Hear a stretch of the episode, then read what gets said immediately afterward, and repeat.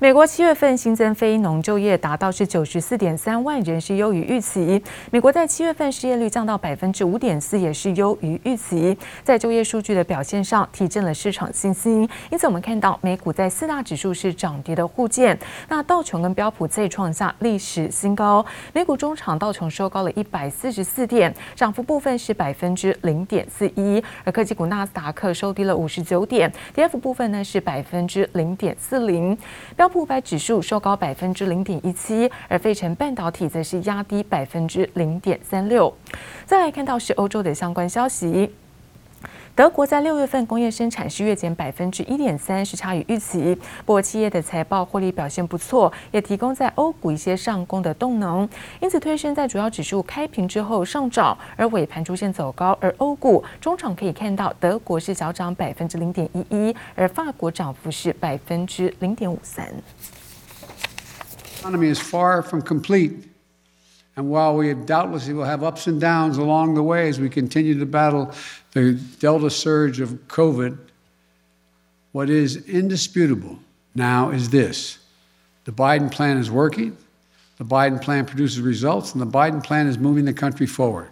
连拜登总统都特地召开记者会，自豪一番。美国七月非农就业人数增加九十四点三万人，失业率降至百分之五点四，惊艳华尔街，显示美国经济强劲。六号美股道琼标普齐刷新高。I'm very optimistic on the market. Now that doesn't mean that there won't be days of volatility, that that, that there couldn't be a drawdown in the future. This is a market that's gone pretty far, pretty fast. But I like to think of it in terms of where we are in the cycle. And business cycles in the United States historically last five, seven, ten years. We're in the early stages of this cycle. Real unemployment rates still elevated. The Federal Reserve is going to be accommodative for the foreseeable future. And it's an economy that has some strength. Um, it's been supportive for corporate earnings. So um, I am optimistic on equities as we move forward, and I will be until we see signs that this cycle may be ending. I believe that we're in the early stages of it. 尽管因为指标性十年期债券殖利率攀升至百分之一点三，以及美元走强，非必需性消费产业还有科技股股价承压，但实际上科技成长类股第二季获利强劲，却是股市这一波的催化剂。只是 Delta 病毒又让许多像航空、汽车、食品这些重启经济概念股股价从一年高点开始走跌，投资人显然对后市抱有疑虑。If you got COVID right, you would have gotten the market wrong. So I don't want to lose sight of that as we think about how we interpret Delta today.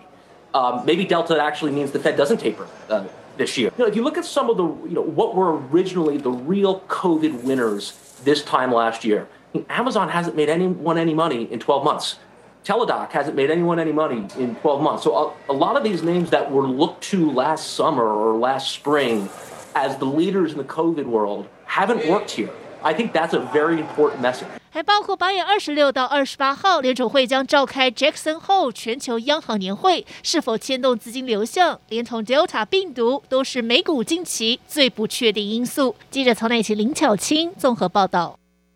在秋季发表会登场之前，苹果最新宣布，为了防止儿童色情图片的传播，那未来在 iOS 十五的系统会自动的扫描跟审查，审查这些用户放在云端上的照片。不过现在也掀起了隐私的争议。不过苹果强调，iPhone 的加密系统不会受到这项侦查功能影响，iPhone 里的资料会完全保密。We're looking at pretty similar designs, right? Same shapes, same sizes. This, of course, lines up with the, the flat lines and everything from last year's iPhone. 各界都很期待苹果九月十五号的秋季发表会。外媒最近就发现，欧亚经济委员会数据库已经出现苹果新品资料，确定除了 iPhone 十三，Apple Watch Seven 也会一起在九月推出。而苹果也计划在最新 iOS 十五作业系统上加入保护儿童安全的新功能。Apple phones in the U.S. will soon be scanned for images of child sexual abuse. The tech company calls the tool a neural match. 为了防止儿童色情图片传播，未来系统将会自动扫描审查用户备份到 iCloud 的照片。If it finds a match, a human will review it before letting law enforcement know if necessary. Child protection groups applauded it, but some are concerned about government surveillance. 部分用户质疑，往后所有上传云端的照片都会被政府机关看光光，掀起资安隐私争议。What if they all of a sudden decide that an American flag picture is bad, or different political rallies are bad? It really is bringing us into this very possible future of an Orwellian society. 另外，最新市场调查报告显示，中国小米坐上六月全球手机销量宝座，超越了三星和苹果。分析师指出，自从华为被封杀后，小米就积极抢进欧洲、印度市场，但这个趋势可能只是暂时的，等三星产量恢复后，就会回到主导地位。记者王杰、李芷莹综合报道。苹果九月份秋季的发表会即将来临，而万众瞩目的 iPhone 十三这一些新品就有机会能够来做问世。而中国各家现在苹果代工厂也蓄势待发，包括像立讯、像蓝思哦，他们都寄出了人民币是万元的高额奖金做加紧招工。而至于台厂的部分，电子族群上半年比较沉寂，不过随着现在苹果的新机发表，加上第三、第四季出货的旺季，包括像台积电、红海、大立光等等，都有望收回。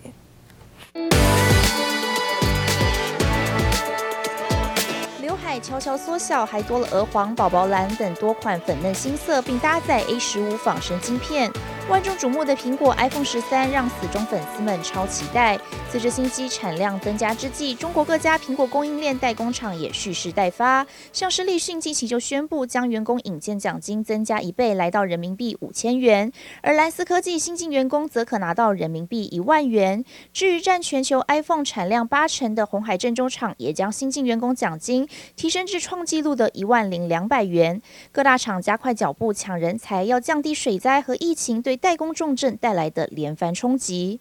郑州大水啊，现在看起来对我们的这个今年的业绩影响不大啊，所以呃去除这个因素，我们看呃今年下半年的展望是乐观的。那缺料是否有影响呢？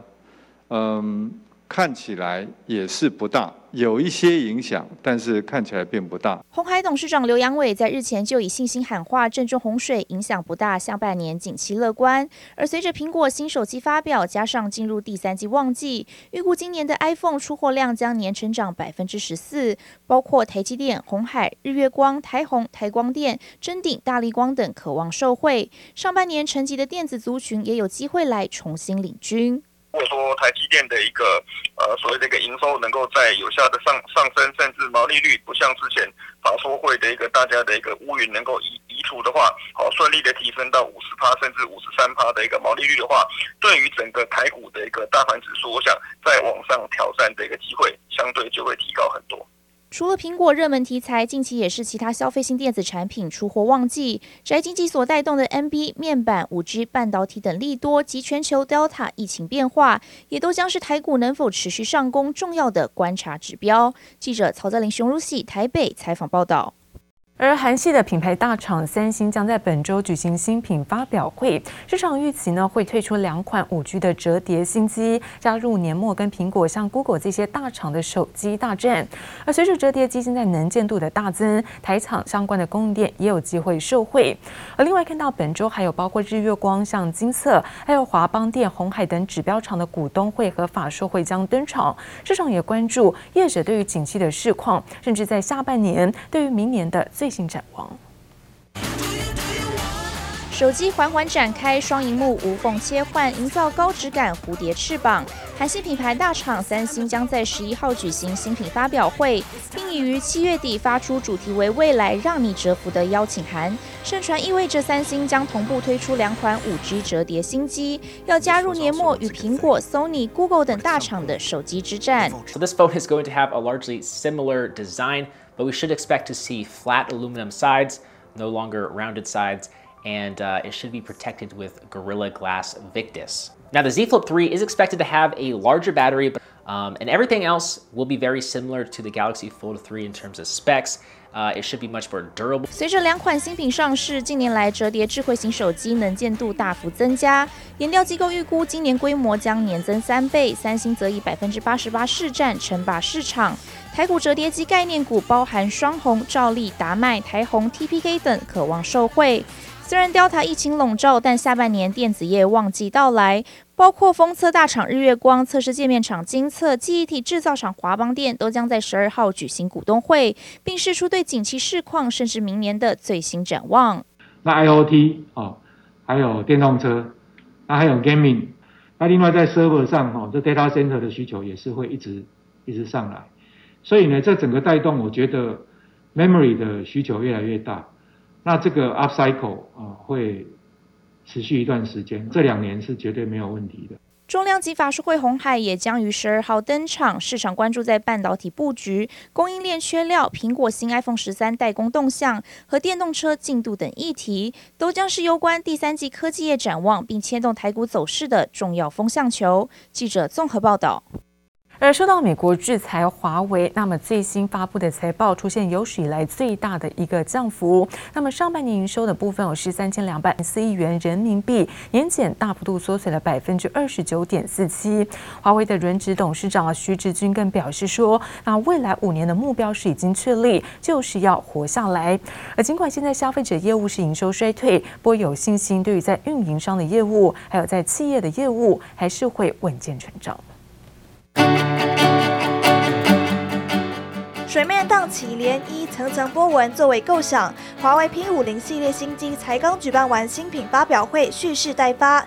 不过最新财报指出，营收出现有史以来的最大降幅。华为上半年营收三千两百零四亿人民币，比去年同期大幅缩水超过千亿人民币，年减达到百分之二十九点四七。而减幅最大的是包含手机在内的消费者业务，年减百分之四十七到一千三百五十七亿元人民币。就连现在依赖的电信设备业务，因为中国五 G 部署放缓，年减百分之十四。外媒预估华为今年第二季营收下降百分之三十八，更是受到美国制裁以来的最大降幅。Huawei is widely expected to try to pivot towards software and business areas not at risk of US pressure. The company started rolling out its Harmony operating system in June, meaning it's no longer wholly reliant on Google's Android platform. 华为在官网发布新闻稿指出，上半年营运符合预期。轮值董事长徐直军表示，华为明确了未来五年的目标，就是活下来。展望全年，尽管消费者业务受到外部影响，营收衰退，不过有信心运营商业务和企业业务还是会实现稳健增长。分析师指出，华为如果等手机业务东风再起，是缓不济急。加上美国禁令目前没有明朗进展，华为转向其他领域是首要任务。就现阶段。要能够短期达达到比较大的这个成效出现，可能就是物联网或者是所谓车载的装置，对华为来讲，可能如果转型到这一块，可能会比较有所帮助。受到美国打压之下，华为积极转型，除了五 G 倚靠中国市场支撑，车用软体和晶片则是成为接下来的发展方向，期盼能够创造新的事业成果。记者刘志、王维煌台北采访报道。而在全球晶片的需求强劲之下，中国的晶圆代工大厂中芯在第二季的财报也缴出好成绩单，不但说获利年增将近有四倍，而成熟制程的营收贡献也接连的提高。不过在美方持续围堵之下，中芯坦言现在产能呢扩建面临到不确定性。另外看到联席的执行长连孟松更进一步的表示说了，那半导体产业不存在弯道超车。这番言论一出，也遭外界解读，那么中芯在七纳米的先先进制程上恐怕在进展并不顺利。依照计划，中芯深圳将会开展项目的发展和营运，重点生产二十八纳米及以上集成电路和提供技术服务。就在五个月前，中国晶圆代工大厂中芯才大动作宣布要在深圳扩产二十八纳米制程，可见客户的庞大需求。最新公布的第二季财报，光是二十八纳米对营收的贡献就高达百分之十四点五，整体成熟制程的收入占比纷纷提高，带动获利达到六点八亿美元，年增。近四倍，但是展望未来，中芯也坦言遭到美国卡关。实体清单对供应链带来了风险，采购周期加长了。即使在火热的市场下，中芯国际依然面临着生产连续性和产能扩建的不确定性。是我们的确是看到啊，在二十八纳米、十四纳米设备的这个批文准证的推进方面是 delay 的。面对美方持续围堵，就连曾身为台积电大将的中芯联席执行长梁孟松也不得不向外界表示，积体电路制造没有办法弯道超车，因此会一步步掌握优势，提高竞争力。保守的言论一出，不禁让市场解读中芯是否在七奈米先进制程上发展不顺。虽然中国的晶片自主之路看似坎坷，但各大企业仍积极发展。如果世界前三大的公司都掌握了芯片的核心技术，小米想问鼎手机这个市场的话，我觉得我们一定要在核心技术上做长线的、长期的投入。小米创办人雷军对晶片的野心就很大，继四年前表态要豪撒十亿美元投入晶片研发后，持续围绕着产业链大举扫货，至今已经投资超过六十家晶片公司，正陆续处于 IPO 的流程中。OPPO 和 VIVO 也将发布自研的 ISP 影像讯号处理器晶片。不过，市场仍认为，在美国持续卡关下，中国晶片想要自主化，产能还是有赖台厂的活力支援，代工和封测场的需求，未来有望再增添新的动能。记者林威星、有彩人综合报道。